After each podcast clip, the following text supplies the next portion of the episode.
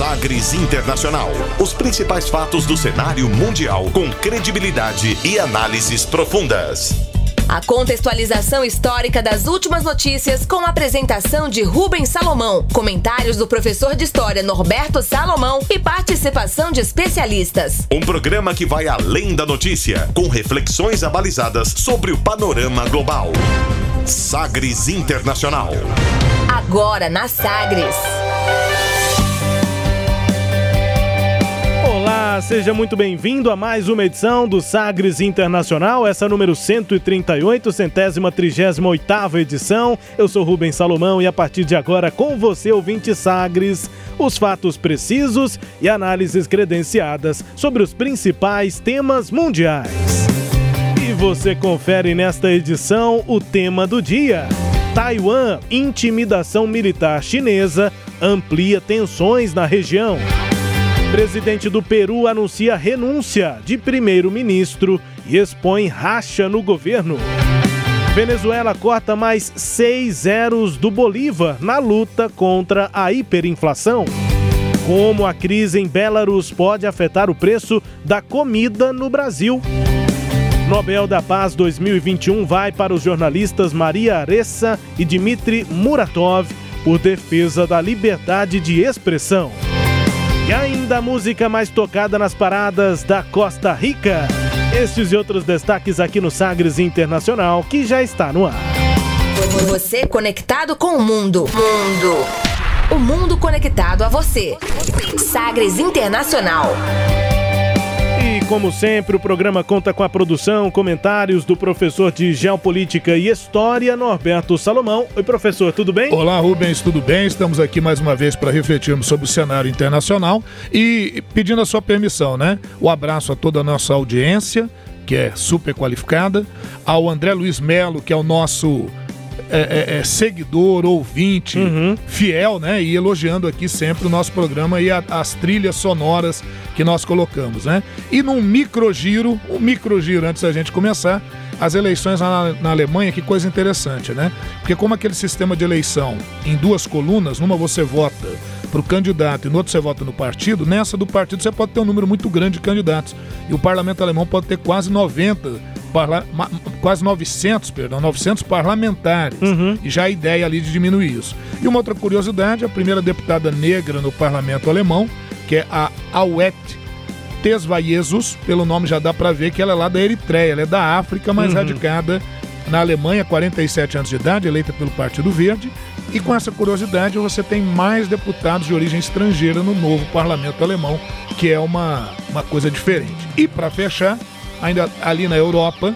Quem diria, hein, Rubens? A neta do Benito Mussolini foi eleita vereadora e a vereadora mais votada em Roma, é a Rachele Mussolini, também 47 anos de idade, obteve mais de 8.200 votos e é vereadora lá na cidade de Roma. Que coisa, hein? Votação até semelhante com as votações para vereador, para vereança Sim, em Goiânia. Parecido, é parecido. 8 mil votos em Goiânia seria um dos vereadores mais votados nessas últimas campanhas. Que coisa, hein? Então, assim, já começamos com um micro giro, assim, só, só para aquecer as turbinas, né? Citando, inclusive, lá o Bundestag. Parlamento, Bundestag, o parlamento alemão. alemão. isso mesmo. Vamos que vamos, edição 138 do Sagres Internacional, começando, como sempre, conferindo declaração de destaque nesta semana. Agora, as frases bem ou mal ditas por aí. Sim, pero la Abre aspas. Abre aspas nesta edição para o presidente do Peru, Pedro Castilho. Ele anunciou nesta semana a renúncia do primeiro-ministro e de todo o gabinete ministerial. A decisão ocorre apenas dois meses depois de ter assumido o cargo em uma mensagem inesperada transmitida pela televisão estatal para todo o país e que representa uma separação da ala mais à esquerda dos governistas. Abre aspas para o presidente do Peru, Pedro Castilho. El equilibrio de poderes es el puente entre el Estado de Derecho y la democracia. Debe procurar tranquilidad y cohesión en el gobierno. Es así que tanto la cuestión de confianza, la interpelación como la censura no deberían usarse para crear inestabilidad política. El Perú espera mucho de sus autoridades. Es momento de, poner al Perú por encima de toda ideología y posiciones partidarias aisladas.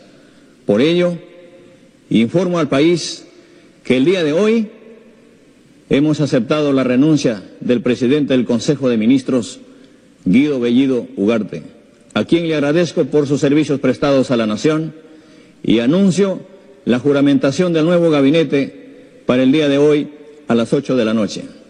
Invoco a los sectores políticos, económicos y sociales a la más amplia unidad para lograr juntos los objetivos comunes que tenemos como nación. Vive el Perú. Muy buenas tardes. Oh, o que foi que ele disse? O que foi que ele disse? O que foi que disse aí Pedro Castilho, presidente do Peru, abre aspas. O equilíbrio entre os poderes é a ponte entre o Estado de Direito e a democracia.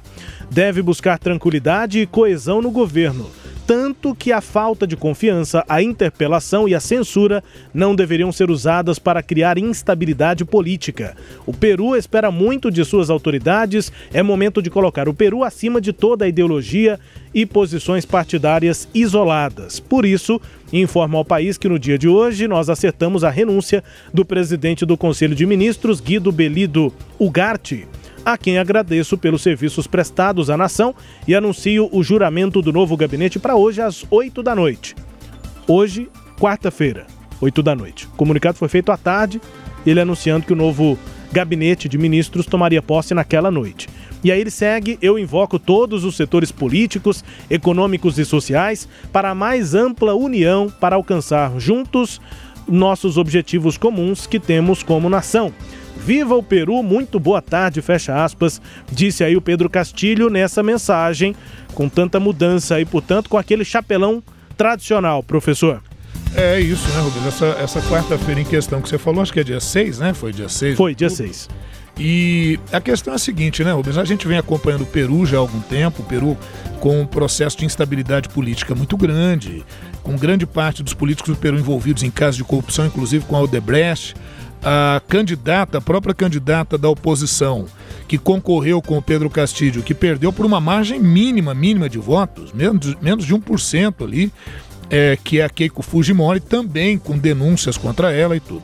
E assim que o Pedro Castilho, né, esse professor, digamos assim, ali de ensino fundamental no Peru, muito ligado à comunidade indígena peruana, é, setores mais populares, é, o seu partido, que é o Peru Livre, assume o governo, obviamente ele vai se aproximar daqueles membros mais à esquerda dentro do seu partido. Só que o parlamento, a maioria no parlamento não é de esquerda, e quem lidera o parlamento também não é a esquerda. Então isso começou a gerar um problema de governabilidade. E ah, o discurso do Guido Belido Ugarte acabou comprometendo muito a sua permanência no poder. Então nós acabamos tendo aí a troca, né?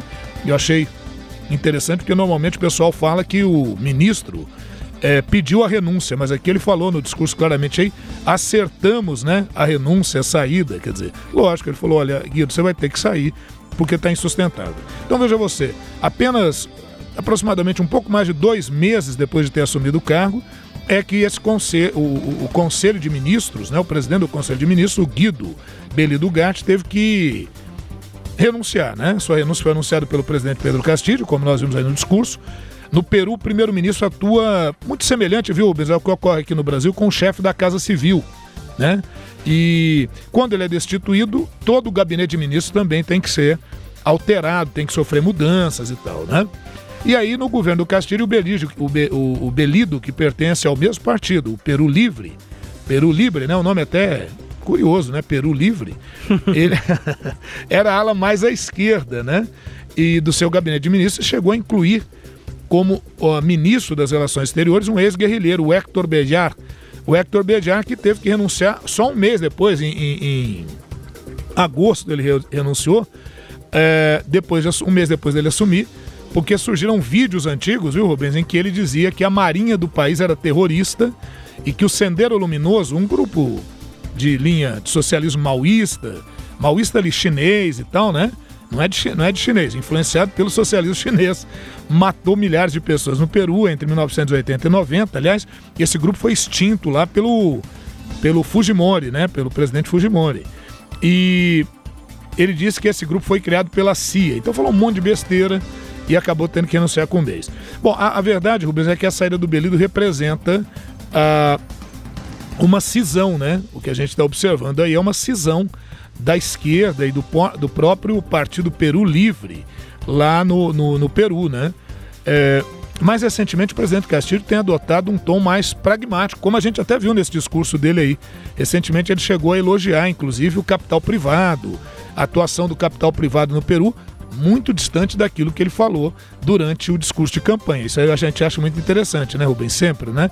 O discurso de campanha é bem diferente do discurso no governo. Né? E agora correndo, tentando correr atrás e pedindo união, né? União é, mais ampla possível isso, e tal. Isso. Olha, o Belido, Rubens, ele tentou, né? O ministro que saiu agora tentou negociar acordos sobre mineração e outros temas mais afins à comunidade indígena e que votar esse grupo é o grupo que votou em peso no Castilho, a base eleitoral dele mas não teve grande sucesso. E além disso, ele pregou a nacionalização de fontes de gás no Peru, o que seria uma decisão bastante preocupante né, para os setores lá da elite peruana.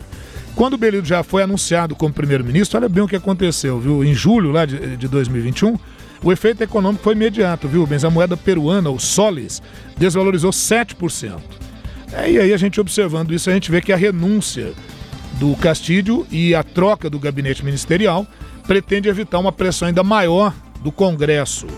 É, sobre o governo do Castilho, dar a ele aí alguma governabilidade e talvez até é, evitar um risco de uma perda de mandato, já que no Peru isso foi muito comum. Nos últimos dois anos o Peru teve seis presidentes, né?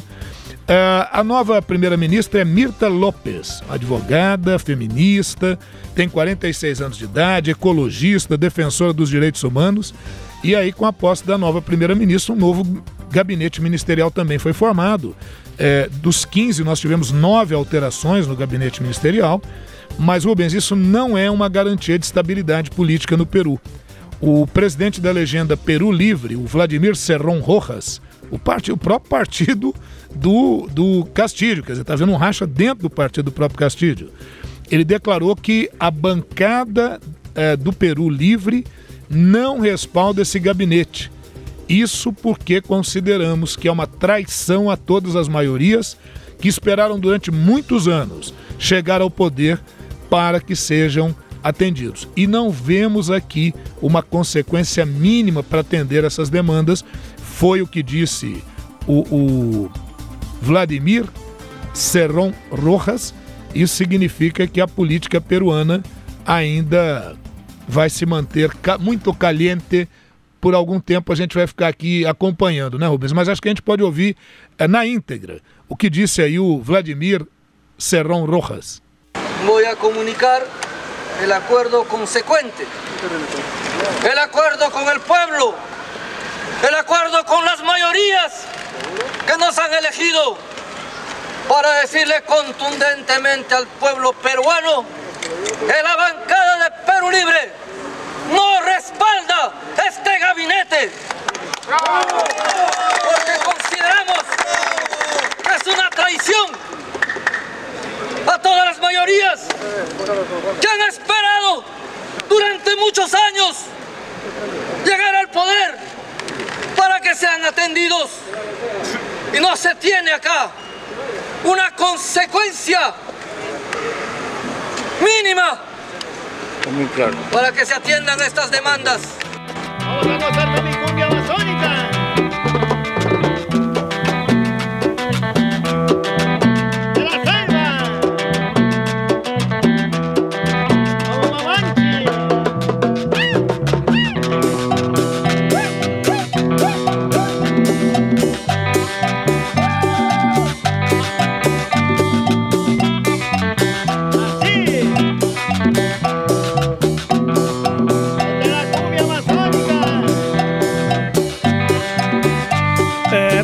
Aqui o nosso quadro Abre aspas com a cúmbia amazônica peruana, o grupo Los Wemblers, é, tocando, portanto, aí é, música assim mais festiva, porque realmente vai continuar caliente lá a política no Peru, depois de termos ouvido aqui, portanto, o Vladimir. Um discurso inflamado, Sim, né, professor? Não, há, há o risco até do Castilho ficar sem partido, né? Pois é. Que Racha dentro do partido. É isso, quadro abre aspas aqui no nosso Sagres Internacional número 138. A partir de agora, tempo também para o nosso tema do dia. Navegando pelos mares da informação. Sagres Internacional.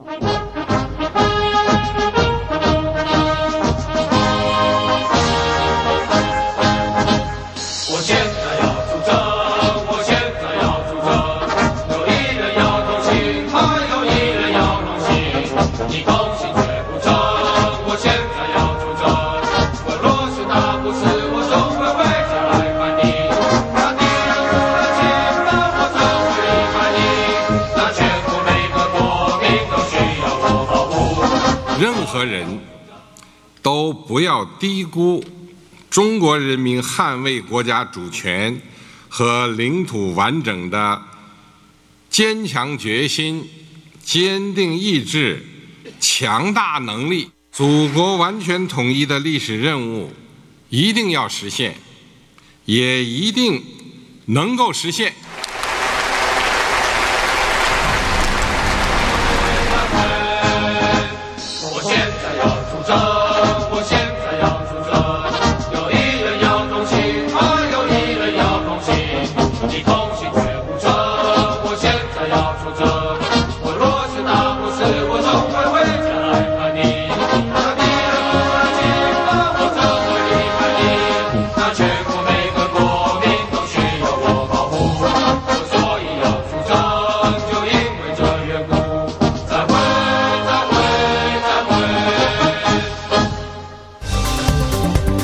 O nosso tema do dia com música militar, um hino, digamos assim, né?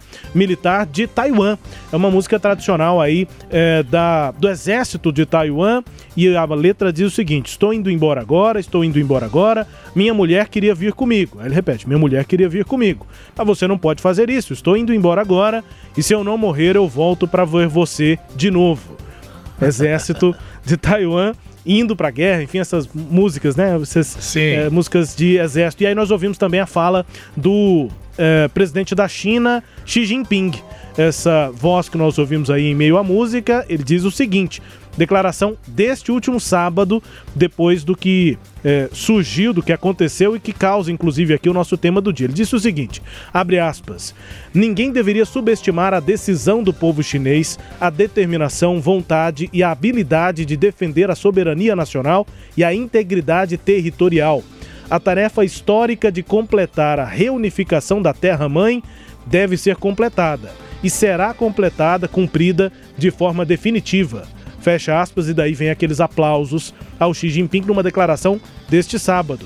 A presidente de Taiwan, Tsai Ing-wen, alertou para as consequências catastróficas, na visão dela, se a ilha independente for tomada pela China depois de demonstrações militares que ocorreram nesta semana, declaração dada depois que aviões militares chineses fizeram invasões recordes ao espaço aéreo do país nos últimos dias. Taiwan uma ilha com 23 milhões de habitantes que se separou da China, e claro, o professor vai falar mais sobre isso, tem um governo independente e eleições democráticas, mas o governo chinês, como a gente acabou de ouvir aí traduzindo, o Xi Jinping, o governo chinês considera que a ilha pertence ao seu território e ameaça conquistá-la à força se necessário.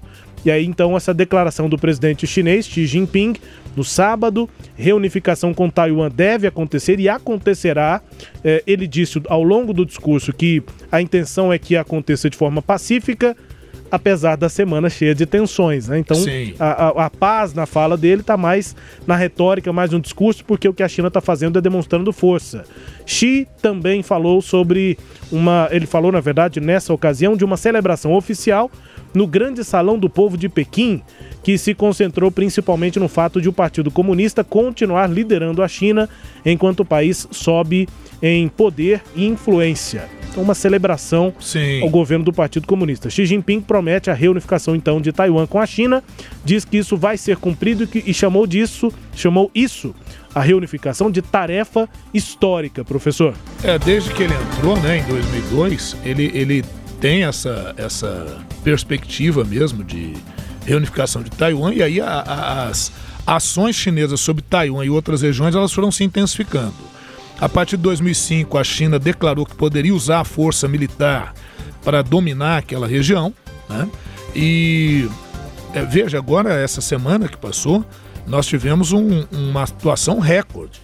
Ao todo, em, em quatro dias, juntos, né, reunidos, 150, mais de 150 aviões de guerra Uhum. de ponta, né, entre caças e bombardeios com capacidade nuclear, eles sobrevoaram áreas consideradas é, é, é, território aéreo, espaço aéreo de Taiwan, né? E só para você ter uma ideia- uma ideia, num desses dias foram 59 aeronaves de guerra. É, então, você disse bem, aí é uma demonstração de força, mas aqui ao longo da nossa conversa nós vamos discorrendo sobre isso. Música militar de Taiwan, daqui a pouco tem música militar da China, por conta desse tom aí da semana. E no final aqui do tema a gente vai ouvir também uma música muito famosa, uma música dessas clássicas, assim, da música popular da China. É o que a gente vai conferir ao longo do tema. Mas enfim, professor, a questão é complexa. Eu falei que Taiwan é independente, mas é um país independente ou é uma província, assim, rebelde da China?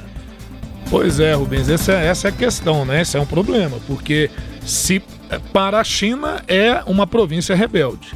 E se você for olhar para Taiwan, né, é um país independente, mas que pela opressão e poder da China, segundo os taiwaneses, não consegue o seu pleno reconhecimento internacional. Eu, eu vou né? lembrar das aulas de física. Depende do referencial. Depende do referencial. e no Então- caso aqui, você fala, bom, e o referencial internacional, né? Como é que é isso? Pois Você é. não reconhece? É o seguinte, né? Vamos buscar entender um pouquinho disso, vendo as origens da questão. Ah, veja, em 1922 surgiu o Partido eh, Comunista Chinês. E um pouco antes, em 1911, surgiu o Kuomintang, que é o Partido Nacionalista Chinês. O Kuomintang, o Partido Nacionalista Chinês, é um partido pró-capitalismo, enquanto que o PCC, né, o Partido Comunista Chinês, é um partido ligado às ideias marxistas de esquerda. E durante muito tempo houve o atrito entre esses partidos, entre, entre esses dois grupos. Quem governava a China desde 1911 era o Partido Nacionalista Chinês, o Kuomintang. É, primeiramente com o médico Su Yat-sen, e depois, quando ele morreu em 1925, com Chiang Kai-shek, famoso Chiang Kai-shek. Ah, acontece que em 1939 o Japão invadiu a China, invadiu a Manchúria. Quando veio a Segunda Guerra Mundial, olha o que acontece: esses dois grupos que eram rivais, porém chineses, se unem para combater a invasão japonesa. Então há uma trégua aí até o fim da Segunda Guerra Mundial. Com o final da Segunda Guerra Mundial são retomados os conflitos entre o Kuomintang, pró-capitalista, e o Partido Comunista Chinês de Mao Tse-tung, comunista. E nesse embate, em 1949, nós temos a vitória do Partido Comunista, que assume o poder na China. Isso obriga o Chiang Kai-shek a fugir para a ilha de Formosa, ou Taiwan. É isso aí, Taiwan também é chamada de Formosa, porque ah, os portugueses, quando chegaram ali, ficaram encantados com a beleza do lugar. Né? Portugal, naquele processo de buscar um caminho para as Índias, ainda lá no século XV. Então a gente pode dizer que Taiwan é Formosa. A capital é Taipei, e ali o Chiang Kai-shek estabeleceu um governo eh, que era reconhecido desde 49 até 71 pela ONU, pelos vários países no mundo. Só que nesse meio tempo, a China socialista ou China comunista, como queiram, ela foi desenvolvendo seu arsenal bélico nuclear. E aí os Estados Unidos, a União Soviética, os outros países acharam que não era interessante não reconhecer um país como esse. Então, olha que loucura, vai ter uma troca de figurinha, né? Pela resolução 2758 da ONU, olha o que que é a pressão dos Estados Unidos, simplesmente Taiwan do dia para a noite deixa de ser reconhecido como país independente e a China comunista é que toma esse lugar, inclusive toma assento não só na ONU, mas no Conselho de Segurança da ONU como membro permanente. Então isso foi um revés muito grande para Taiwan, mas mesmo assim, desde então, Taiwan tem seu próprio governo, é, mas não há mais o reconhecimento da ONU, não há mais o reconhecimento internacional, não há o reconhecimento político, mas Tai- Taiwan mantém relações econômicas é, com todas essas regiões. Então E- esse é o problema, né, Rubens? É, e nessa questão toda, qual é a posição do Brasil? Pois é, olha que interessante, né? O Brasil é, e Taiwan não têm relações diplomáticas formais. Né? O Brasil não reconhece, desde agosto de 74, a República Popular da China como detentora de uma jurisdição sobre um território, como um país independente, enfim, né?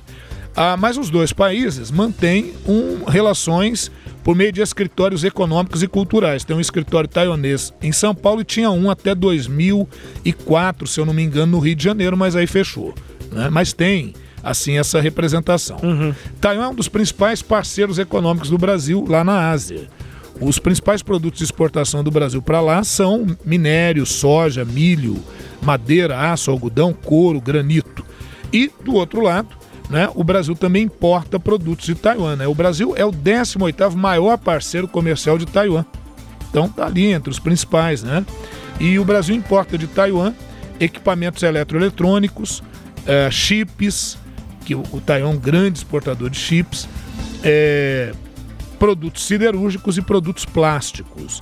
Na prática, viu, Rubens? Taiwan tem todas as condições que o definem como um país independente. Tem um governo próprio, eleito democraticamente, tem instituições sólidas, tem uma moeda nacional, tem forças armadas e tem um território delimitado. Né? Mas essa situação estranha ficou por isso, né? Porque naquele quadro já do pós-Segunda Guerra Mundial, na verdade surgiram duas Chinas. Né? A República Popular da China, que a gente chama de China comunista, e a República da China, ou República Nacional da China, que é Taiwan. E manteve isso até 71, como falamos há pouco, e aí, em 71, por essas circunstâncias políticas e bélicas, simplesmente perde essa condição. Bom, e, e, perguntei do Brasil e os Estados Unidos, como é que tem posicionado sobre isso? Pois é, Rubens. O governo do presidente Trump, né? Uh, os Estados Unidos tomaram medidas para fortalecer os laços oficiais com Taiwan. Quando a, a presidente de Taiwan, atual presidente teve a sua primeira eleição, ela, a Tsai Ing-wen, ela recebeu os parabéns do Trump. O Trump telefonou para ela e tal, e fez questão que isso fosse divulgado. Era, na verdade, uma, uma jogada do Trump que nem tinha tomado posse ainda, para China perceber qual seria o tom né, da política trumpista em relação à China. É, nos últimos 12 meses do governo Trump, ele acentuou ainda mais esses laços com Taiwan. O governo Trump autorizou bilhões de dólares em vendas de armas para Taiwan e em agosto uh, o secretário de saúde do, de 2020, agosto de 2020, o secretário de saúde e serviços humanos Alex Azar é, foi até Taiwan, fez uma visita a Taiwan. Isso irrita profundamente a China, né? Porque isso é, uma, é obviamente uma, uma afronta às pretensões chinesas. Bom, aí veio o nosso amigo lá, né, o Joe Biden, Partido Democrata, e o Biden há muito tempo, na época que ele era senador ainda, ele já apoiava, ele era a favor ao apoio dos Estados Unidos a Taiwan, né? E, e, ao governo de Taiwan, que ele considera que é democraticamente eleito. Na verdade, durante o, o, o, o tempo que o, Trump, o, Biden era senador, uh, o presidente eleito votou a, a lei a favor das relações com Taiwan em 79, 1979 que permitia aos Estados Unidos, era a época ali do Jim Carter ainda, né? É, o, o, permitia aos Estados Unidos manter relações não oficiais com Ta Taipei, que é a capital de Taiwan. Ao mesmo tempo, viu, Rubens, que reconhecia formalmente o governo de Pequim. Então jogava ali dos dois lados. Olha, eu reconheço o governo da China, mas não abro mão também de fazer negócios com Taiwan. Uh, agora, a entrada do Biden no poder não indica que vai haver mudança nessa política, como realmente a gente tem observado. Né? Não indicou essa mudança. A Tsai Ing-wen, né, que é a presidente, ela foi reeleita em 2020 e o Biden ligou para ela, deu os parabéns e tudo, né?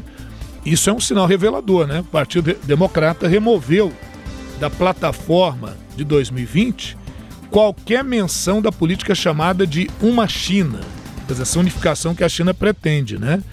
É, a China, então, acaba mantendo relações comerciais sim com Taiwan. Essa questão de uma, de uma China, essa proposta né, que rompeu com isso foi apresentada em 2016 e foi substituída por uma nova política, né, por uma nova perspectiva dos Estados Unidos em relação a Taiwan. Agora, durante a campanha eleitoral, Rubens, o Biden disse, referindo-se ao Xi Jinping, né, ele disse: Este cara é um criminoso que, na verdade, tem um milhão de uigures, né, que é aquela minoria uhum. muçulmana lá na China, em campos de reconstrução, ou seja, campos de concentração, porque a China chama de campos de reconstrução e o Biden não era presidente ainda, estava em campanha, estava mais livre para fazer essa declaração. A declaração provavelmente ele não faria hoje, porque geraria um impasse diplomático. Então o Biden rotulou as ações da China eh, lá em Xinjiang, que é essa região lá dos uigures, como genocídio. Então veja que já vai anunciando que a política mantida será essa. E é por isso que a China reage muitas vezes dessa forma. Mas vamos, vamos ver aí no passar do tempo como é que é isso.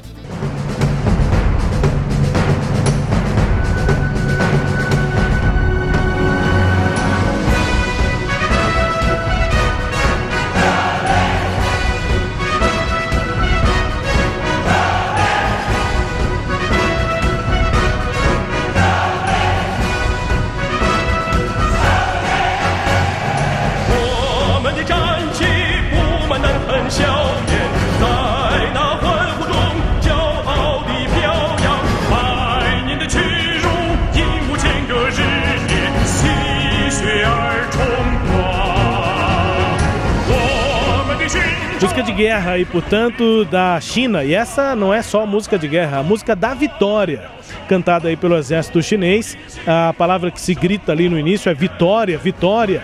Nossa bandeira de guerra está cheia de furos de tiros e fumaça, flamulando com orgulho em meio a multidões animadas, né? Multidões ali torcendo, enfim.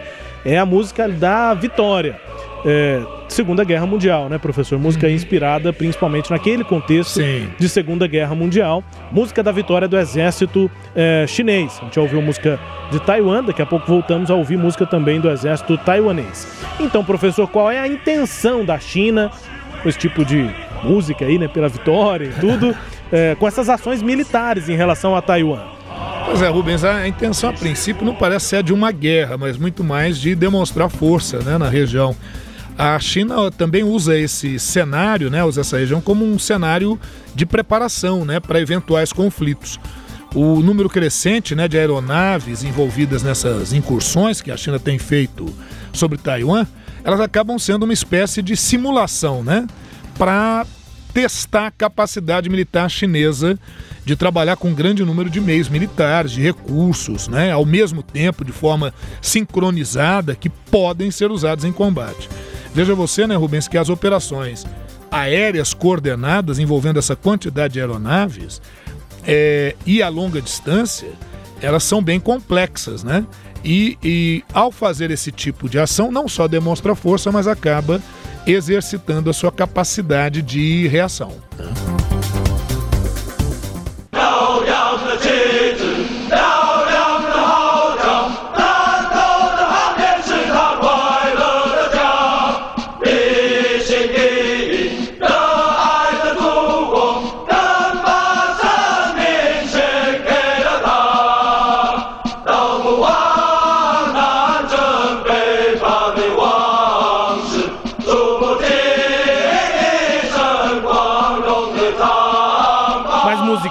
Exército, última aqui deste tema do dia, né? De exército, temos mais uma música aqui bem popular na China para ouvir, mas essa eu achei muito interessante, professor.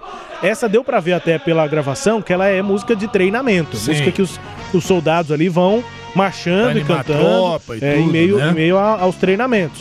E aí o nome da música é O Veterano. Então é como se fosse ali uma referência do que, que o soldado iniciante tem que fazer, o que, que Ter ele tem que como pensar. modelo, né? É. E aí um- o início da, da letra diz o seguinte: o tremular das bandeiras, o som das sirenes, as barracas são sua casa feliz, amando a terra mãe com todo o coração. Muito Então bem. é como se fosse ali também. o né? relato do, do veterano, o, o que tem de ser um bom soldado, um bom veterano no exército de Taiwan. Música, portanto, é, taiwanesa. Bom, e aí, professor, é, diante desse quadro, Taiwan tem capacidade militar para se defender? Pois é, Rubens, a capacidade militar mesmo, ali mesmo, não vai ter que a China é uma potência, né? um gigante, né? Não dá para comparar, né? É, o Taiwan não possui tantos aviões militares quanto a China. A frota é antiga, né? É, Pra você ter uma ideia, a maior parte dos caças de Taiwan tem quase 30 anos. E aí você sabe que cada decolagem desse avião estressa a fuselagem. E quanto mais o avião envelhece, óbvio que mais obsoleto ele vai ficando, E né? caro, né? e caro. Agora, a China provavelmente espera que essas suas in- incursões possam levar Taiwan a escolher entre impor limites de manobras a seus caças ou retirá-los do serviço de reforma, né? Ou para reforma. Ou seja, vocês não dão conta de brigar comigo. A conversa é essa. Enfim, né? Agora, outro aspecto curioso Rubens, é que as autoridades de Taiwan elas não usam imagens recentes de aviões chineses para comunicar à imprensa o que houve. Né? O que não adianta muito, mas é uma política que eles usam lá. Eles usam imagens de arquivo de aviões chineses para não mostrar o potencial desses aviões de ponta que a China tem. Mas nos bastidores, a, a, o governo de Taiwan é, é, está publicando dados de rastreamento detalhados que incluem os tipos de aeronave da Força Aérea, do Exército é, é, Popular né, da China, Popular de Libertação, é o nome do exército chinês, e significa que os militares de Taiwan podem identificar o tipo de aeronave por meio não visuais, né, por meios eletrônicos, radares muito aprimorados. Quer dizer, dá para eles saberem o que, que vai atacá-los. Uhum. Agora, a defesa em si Fazer... não é das melhores, não. Fazer alguma coisa realmente diante disso é complicado, né? Verdade. E aí, é, diante até dessa disparidade, né? É, o que é que impede alguma coisa de acontecer na prática, né? É, tem um tal, assim, o um chamado escudo de silício que é, seria para proteger Taiwan da China. Isso existe? O que, que, é isso? É, é isso, né, Rubens? Esse tal de escudo de silício não é, na verdade, um escudo real, né? É, Trata-se, na verdade, de uma. Ah, uma arma, né? É um, um, uma carta, né? Um as na manga. É o fato de que ninguém consegue replicar, pelo menos a médio e longo prazo, a produção né, de, de chips, né, de semicondutores, do qual o silício é um componente fundamental. Então Taiwan está bem à frente né, da, da, nesse processo. Uhum. É, Para você ter uma ideia, um quarto do, do, dos equipamentos no mundo é. usados são de Taiwan. Quem já brincou de desmontar, 25%. já brincou de desmontar aparelhos eletrônicos, o aparelho em si você deve ver lá made in China. É. Mas quando você pega os componentes eletrônicos, o chip, muitas vezes está lá made in Taiwan. É isso. Então você vê que é, é, então muita gente depende disso, né? Vai de, desde os fabricantes de avião de guerra, que é o que a China está usando, até setores de painéis solares, passando pelo segmento de videogames, instrumentos médicos e assim por diante. Então, Rubens, dessa forma, a posição de Taiwan como líder mundial na fabricação de chips, semicondutores avançados, acaba atuando como elemento de é, proteção contra a ação militar chinesa, porque a China, como o resto da economia mundial, depende desses chips super sofisticados que são fabricados em Taiwan. Muitos analistas, viu, Rubens, e todos aqueles que nos acompanham, né, entendem que o chamado escudo de silício, que é isso que a gente acabou de definir aí, lembra o antigo conceito lá da Guerra Fria do MAD. MAD, né? MAD, a sigla em inglês para destruição mútua assegurada lá do período da Guerra Fria. Ou eu vou trazer aqui para o nosso Brasilzão, para o Caipirês. O pau que dá em Chico dá em Francisco. É. Né? Ou seja, Uh, porque o que vai e volta. Qualquer ação militar no estado de Taiwan seria tão prejudicial para a China quanto para Taiwan, ou para os Estados Unidos, ou para o mundo, que depende disso. Então é uma questão econômica, é, e se não fosse ela, pode ter certeza que a China já teria invadido sim Taiwan com facilidade.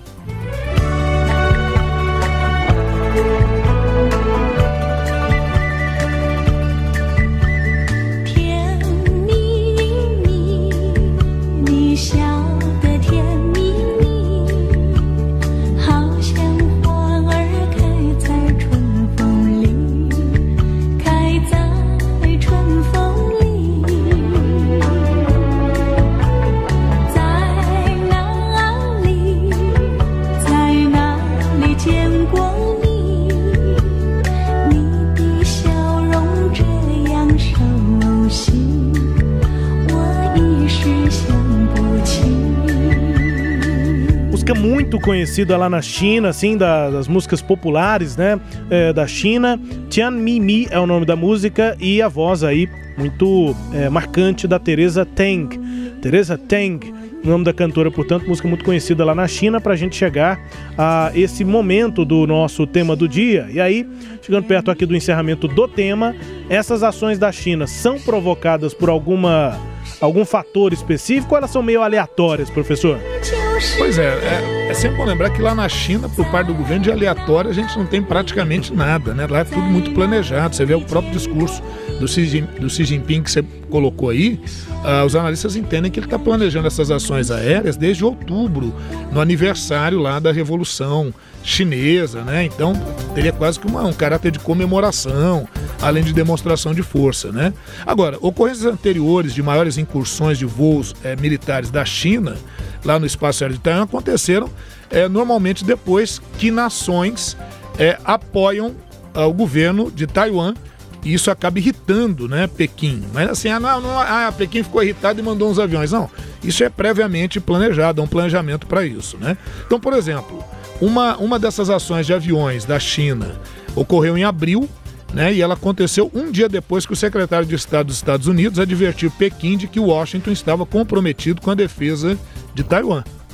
Tá? Então, ele, na verdade, né, ah, eu fiz isso porque os Estados Unidos isso. Não, eu já tenho um planejamento, eu sei que vai ter provocação e quando tiver essa provocação, a China normalmente age para fazer essa sua demonstração de força. Nós tivemos em junho, agora também desse ano, de 2021, uh, 28 aviões de guerra uh, também vão ali adentrar o espaço aéreo de Taiwan, depois que líderes do grupo do 7, né, o G7, emitiram uma declaração conjunta repreendendo a China por uma série de questões que sublinharam a importância da paz e da estabilidade na região de Taiwan. Então, ó, não mexe com Taiwan não, disseram o G7. A China foi e mandou 28 aviões sobrevoar espaço, aviões de guerra, de ponta e tal, né? Ah, depois, agora nessa semana, né? Esses voos que nós citamos, número recorde, mais de 150 aviões ao longo de quatro dias, sendo que num desses dias 59 aviões, parece pouco, mas 59 aviões de guerra, o poder de destruição é muito grande, né? É, ocorreram quando os Estados Unidos, Japão, Reino Unido, Nova Zelândia e Holanda realizaram exercícios navais multilaterais perto de Okinawa, a apenas 730 quilômetros de Taiwan e de acordo com o comunicado da Força de Autodefesa Marítima do Japão, né? É, esses exercícios envolveram dois porta-aviões dos Estados Unidos e um britânico. E a gente poderia acrescentar também, né, Rubens, aquela questão da, da dos submarinos nucleares que os Estados Unidos vai financiar para a Austrália. E a Austrália também está ali na região. Isso também faz pouco tempo esse anúncio, coisa de um mês. Então veja você que a região é tensa mas as questões econômicas e geopolíticas fazem que fique assim nesse essa brincadeirinha de gato e rato. É, e dá para ter uma noção da tensão, né, criada, porque imagine só a gente aqui em Goiânia, tranquilo, andando ali pela Avenida Anhanguera, olha para cima, vê um avião de guerra azul celeste e branco. Pois é. É, com um solzinho assim, como se fosse a bandeira da Argentina, você olha fala, o que, que tá é... acontecendo? a gente, como cidadão, já fica preocupado. Agora, imagina você sentado na cadeira de, de é. governante desse lugar e ver um Isso. avião que não tem é, não. autorização para estar tá sobrevoando Isso. o seu espaço é, aéreo. Apesar que eles não sobrevoaram nessas partes, assim, de cidades e tal, né? Eles entraram no espaço aéreo, mas eles não chegaram. Mas assim, a tensão é mais ou menos essa. É, é mas né? pode acontecer, de repente, fazer um rasante lá em algum lugar, mas aí uma já, cidade, né? aí já é uma provocação é, bem. É. Mas digo assim, a tensão ela, ela parte claro. mais ou menos desse sentimento Sem que eu dúvida. tentei passar. Claro que não aconteceu isso. exatamente como eu disse. e outra coisa, né, Rubens? Tudo isso que a gente está falando aqui não é garantia nenhuma de que a China não poderá daqui a pouco resolver invadir e pronto. É, é né? pode acontecer. E aí vai ter guerra? É, é pôquer, né? É, é. é quem vai bancar, é truco.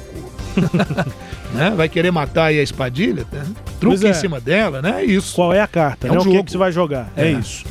Situação, portanto, de Taiwan e China no nosso tema do dia. Daqui a pouco você confere no Sagres Internacional. Venezuela corta mais seis zeros do Bolívar na luta contra a, hiper, a hiperinflação.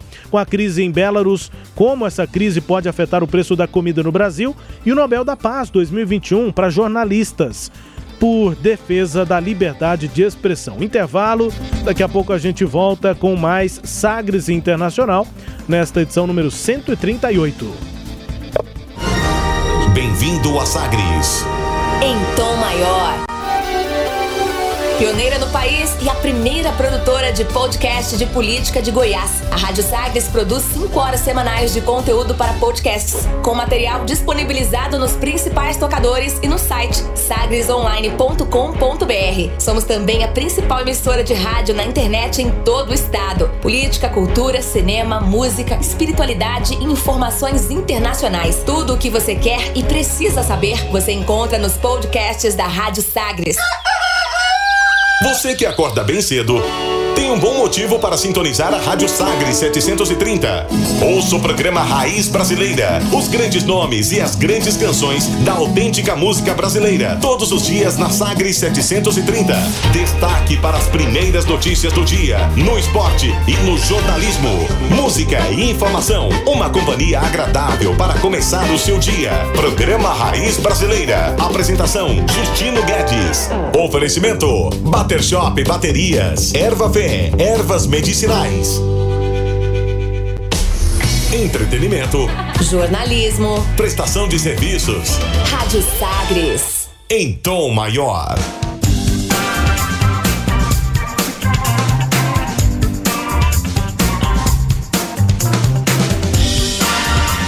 De volta com o Sagres Internacional número 138. Comigo aqui Rubens Salomão, com o professor de História e Geopolítica Norberto Salomão.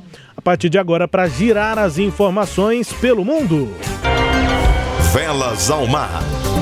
A gente começa aqui destacando os Estados Unidos. O Senado norte-americano aprovou nesta semana um projeto para elevar temporariamente o limite da dívida do governo e evitar o risco de um calote histórico neste mês. Mas adiou para dezembro uma decisão sobre uma solução mais duradoura. Então é um, um respiro por enquanto. O Senado votou por 50 a 48 para aprovar o projeto depois de semanas de disputa partidária. Mais cedo, 11 republicanos votaram a favor de uma votação processual permitindo que o projeto avance. Republicanos. O projeto agora vai para a Câmara dos Deputados, que precisa aprová-lo antes que o presidente Joe Biden possa promulgá-lo. A Câmara vai fazer a votação nessa próxima semana, marcada para terça-feira, de acordo com o gabinete do segundo democrata da Câmara, Steny Hoyer. O presidente Biden está ansioso para promulgar esse projeto assim que for aprovado pela Câmara e chegar à sua mesa, disse a secretária de imprensa da Casa Branca, Jen Psaki, em comunicado nesta semana. Uma solução provisória, professor. É, para evitar as pedaladas por lá, né? é, porque a questão é do limite de gasto do orçamento do governo. E isso é fundamental para o governo Biden e para as ações que ele tem que tomar para recuperar a economia e até para estar de olho numa possível reeleição, né? Então, é, é, é, nessas próximas oito semanas, né, o Congresso, que está muito dividido, vai ter que encontrar caminhos aí para criar um planejamento de gastos até setembro de 2022. Um total de 136 países entraram em um acordo nesta última sexta-feira para um imposto sobre sociedades de 15% em nível mundial a partir de 2023. Um marco que visa limitar a otimização fiscal das grandes multinacionais e a rivalidade dos países por seus impostos. Todo mundo quer cobrar essas grandes empresas para arrecadar mais. O acordo histórico vai redistribuir entre os países ao redor do mundo mais de 125 bilhões de dólares em lucros de cerca de 100 das maiores e mais lucrativas multinacionais do mundo, que vão pagar sua parte justa de impostos. Quem é que disse isso? A Organização para a Cooperação e o Desenvolvimento Econômico, a OCDE, em um comunicado. Essa medida promovida pela organização, que tem sede em Paris, recebeu um impulso decisivo com a chegada em janeiro de Joe Biden à Casa Branca, que se materializou em um primeiro acordo em meados do ano, que acabou de ser delineado nessa última sexta-feira. 136 países, então, decidindo por um acordo para taxar as multinacionais globais, professor. Pois é, isso é porque você tem uma variação muito grande de tributação internacional. Isso acaba gerando algumas facilidades para que empresas instalem, inclusive, suas sedes em áreas em que o, a tributação é menor ou até isenção, né? Há inclusive uma crítica muito forte, nós chegamos a comentar isso em outras edições, das grandes empresas que, da, da, das mídias, das redes sociais, né? O Facebook, a, o Google. As, as Big Techs. Isso, as Big Techs.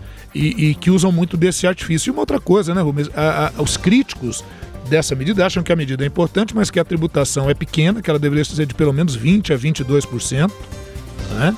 É, porque aí ainda abre, abre possibilidades para uma evasão, que 15% é o que a maioria dos países que tem uma, uma lei tributária séria cobra normalmente. E a outra questão é definir a atividade, né? Porque se eu perguntar para qualquer pessoa, né, Rubens, o que, que é Uber? Uber é o quê? A pessoa fala assim, é um serviço de transporte. Não é. Uber não é um serviço de transporte. Uber é um, é serviço de praticamente de mensagens que comunica o passageiro com quem quer realizar o serviço de transporte. Por isso que há aquela crítica, ah, mas o motorista da Uber não tem carteira assinada. É, porque a Uber não faz serviço de transporte. Essa não é a natureza do serviço dela. Quem faz o transporte é o sujeito lá que tem o carro dele. Ah, o serviço da Uber é fazer o contato, a conexão entre esse motorista e o passageiro. Você viu como é que é complicado? Porque aí, aí como é que você coloca isso na legislação na hora de tributar? Sem dúvida. Entendeu? Sem dúvida. Então, esses problemas é que a OCDE e os organismos internacionais estão tentando acompanhar, porque a coisa corre muito mais rápido do que a capacidade das instituições de articular leis e tributação, até porque para fazer uma legislação em um país já não é fácil. Imagina você envolver centenas de países, como nesse caso, mas já chegou a um comum acordo de 136 países. Né?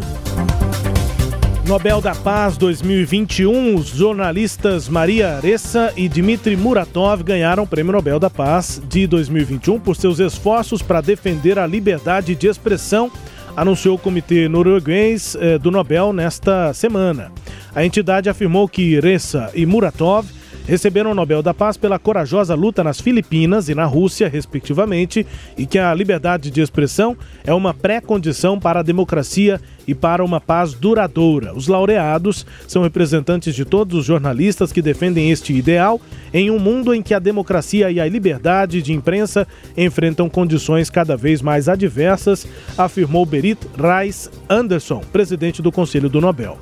Os dois jornalistas ajudaram a fundar veículos de comunicação independentes em seus países e vão dividir o prêmio. Muratov é um dos fundadores de um jornal russo que já teve seis jornalistas assassinados. É, Para dar esse exemplo aí, portanto, Muratov também da jornalista Maria Aressa. Importante essa posição né, marcada aí no Prêmio Nobel da Paz 2021, professor. Muito importante, muito emblemática, né? Porque o mundo tem vivido uma onda é, de regimes autoritários em lugares onde não se imaginava isso e que vão realizar críticas à imprensa. Não tem problema nenhum criticar a imprensa, a questão é de querer desqualificar a imprensa é, por meio de fake news, por meio de forçação de barra. Ou até questionar, como alguns é, regimes fazem, a própria existência a da própria imprensa. existência da imprensa. Então, é, isso é muito preocupante, muito preocupante. Inclusive, a própria ONU declarou, por meio do seu presidente, presidente da Assembleia Geral da ONU, o Guterres, que não há democracia sem uma imprensa livre. E é isso.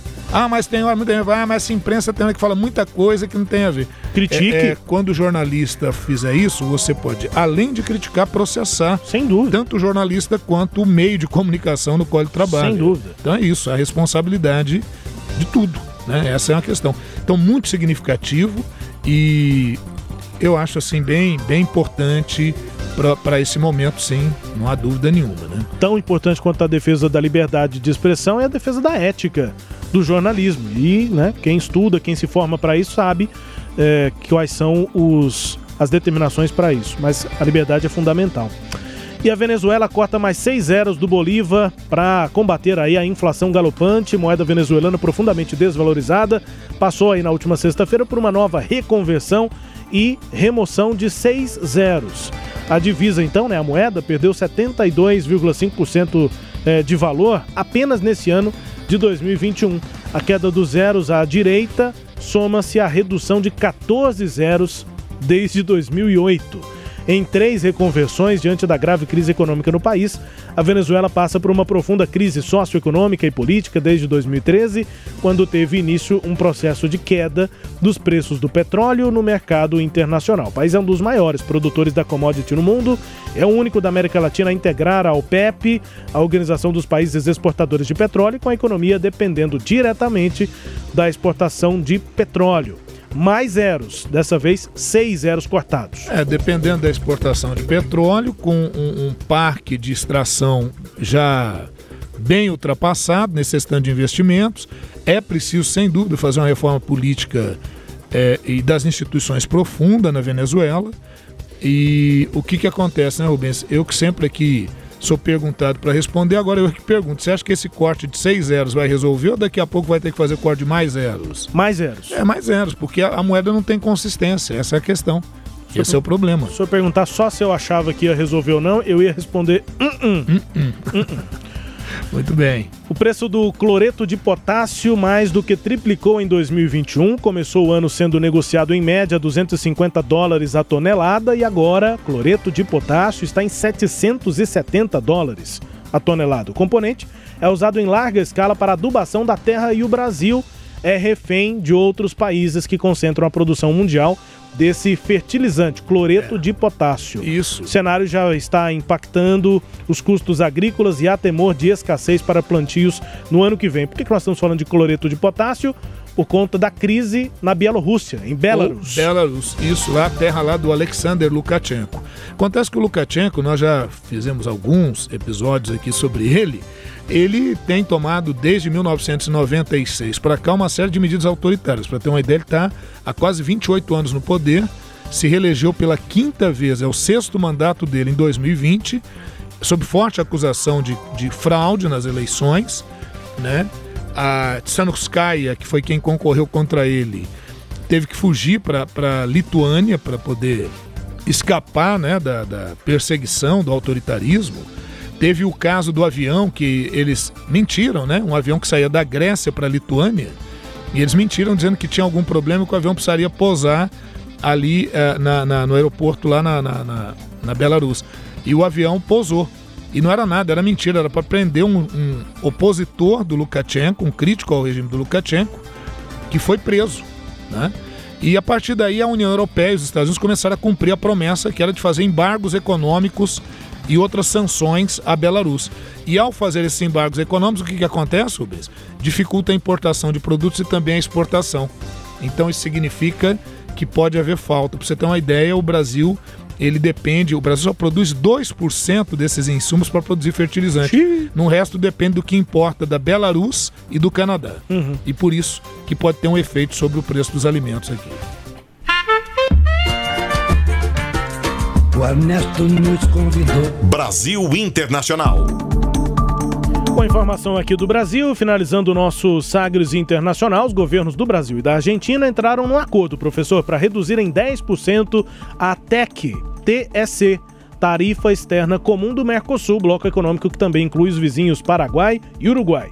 O anúncio foi feito em conjunto pelo chanceler brasileiro Carlos França e pelo ministro das Relações Exteriores, Comércio Internacional e Culto, da Argentina. Culto Santiago Andrés Cafiero. Pronunciamento no Palácio do Itamaraty nesta sexta-feira. Tarifa externa comum, a TEC, é uma alíquota de importação unificada entre os países do bloco. Essa unificação ajuda a evitar disputas tarifárias dentro do Mercosul, mas especialistas criticam a variedade de exceções impostas à regra. Realmente me chamou a atenção o ministro de Relações Exteriores, Comércio Internacional, até aí tudo bem.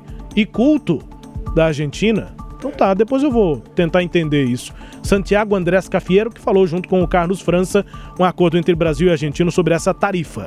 Pois é, Rubens, você vê que isso vem em sintonia com, com a informação que nós demos agora há pouco, né? É, de 136 países do G20 e, e do G20 e da OCDE firmarem acordo para tributação mínima de 15%. E aí o Mercosul também sintonia com essa medida, como a gente falou há pouco, para regular justamente essa questão. Agora, como estamos muito melhor com o novo ministro das Relações Exteriores, né? Carlos França, muito mais categoria para conduzir a pasta cá entre nós.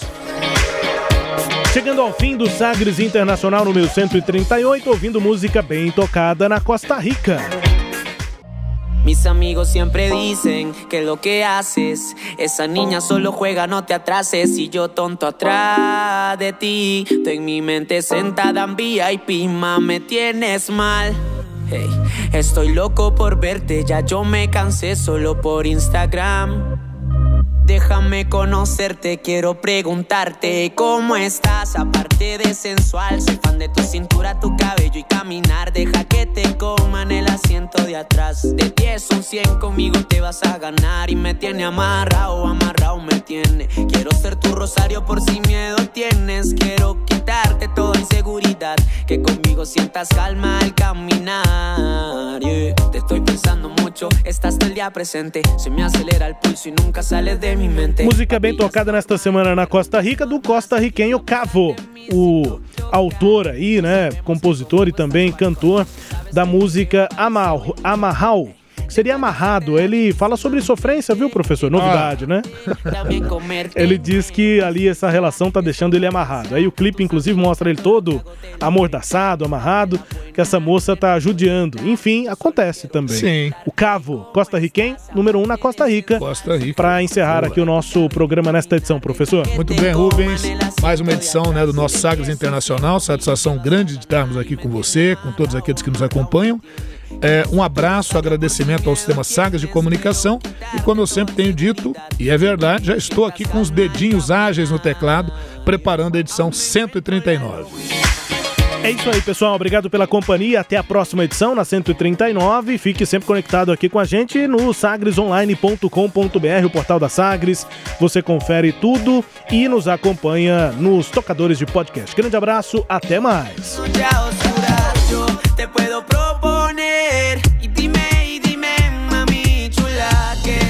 Você ouviu Sagres Internacional.